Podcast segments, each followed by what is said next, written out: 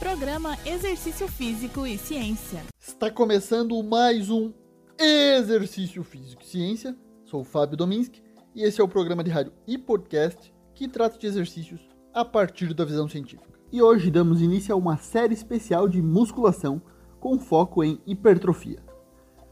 Vamos ao longo de 10 episódios, a partir de agora, desvendar as variáveis da prescrição de treinamento que influenciam na hipertrofia muscular. Claro, baseado em ciência, como de costume aqui em nosso programa. Essa série seguirá o caráter do programa, continuará sendo altamente informativa e direta em programas curtos. Essa série acontecerá de 16 a 27 de novembro de 2020, com um episódio por dia, de segunda a sexta, por 10 dias durante essas duas semanas.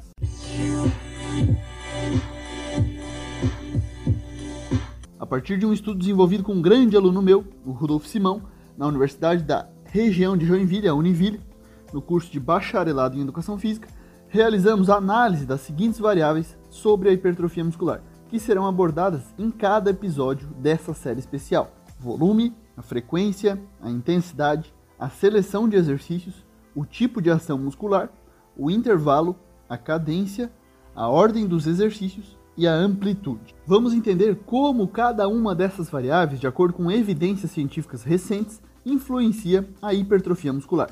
O foco será na adaptação de hipertrofia, embora tenhamos uma enorme variedade de possibilidades para tratar.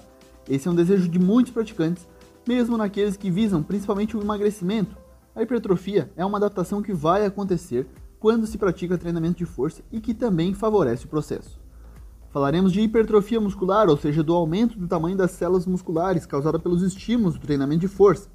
O aumento no tamanho, volume de uma fibra muscular individual é causado por um aumento no volume miofibrilar.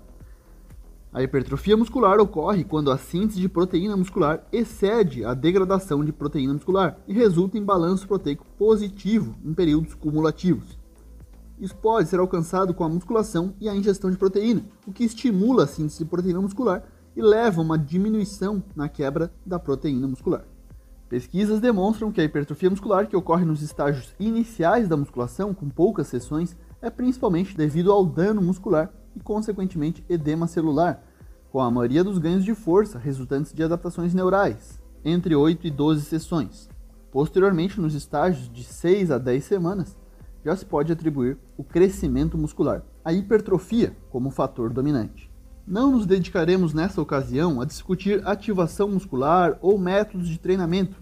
Esses são estratégias de manipulação das variáveis metodológicas de prescrição, ou melhora de outros desfechos, como força ou resistência muscular. Nosso foco será especificamente nas variáveis metodológicas de prescrição do treinamento resistido visando a hipertrofia, pois na prática é o que fará a diferença e é importante que você entenda, independente se for praticante ou estudante ou profissional de educação física. É importante que pensemos a hipertrofia não só como resultado estético, para aqueles que desejam mais massa muscular e ficarem mais satisfeitos com sua imagem corporal. Temos que avançar além disso. Uma maior quantidade de massa magra no corpo, massa muscular, gera mais saúde. Nesse caso, a hipertrofia é diretamente ligada à aptidão física, que é a capacidade de realizar atividades físicas.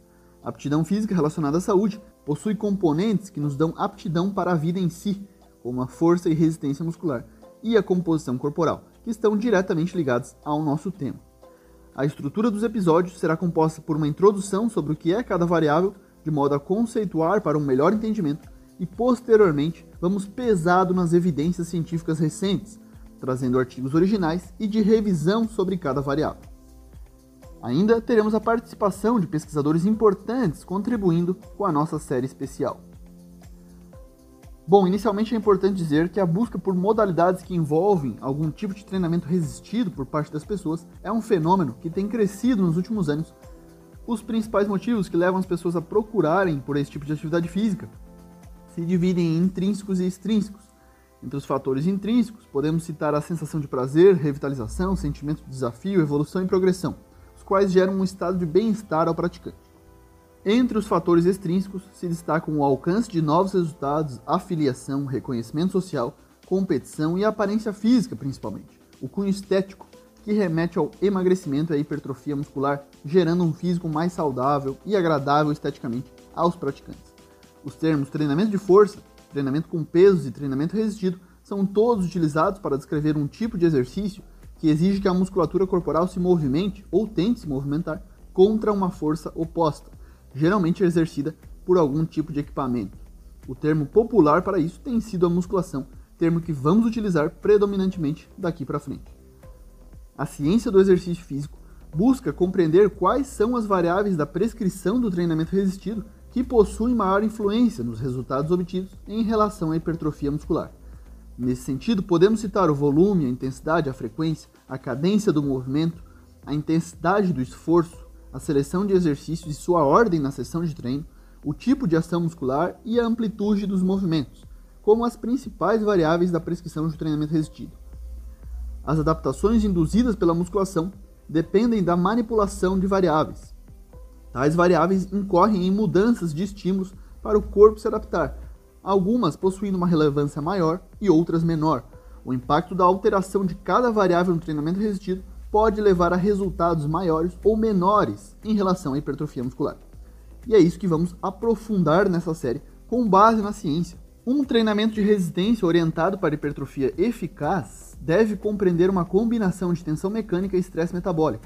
As variáveis da prescrição de treinamento resistido são um tópico de discussão contínuo que possui um emergente corpo de literatura, o qual vem sendo atualizado ano após ano com muitos estudos, os quais estarão presentes em nossos próximos episódios. Para quem tiver interesse, essa série vai gerar certificados de participação, especialmente aos estudantes e profissionais de educação física. Para isso, você precisa realizar inscrição no Simpla.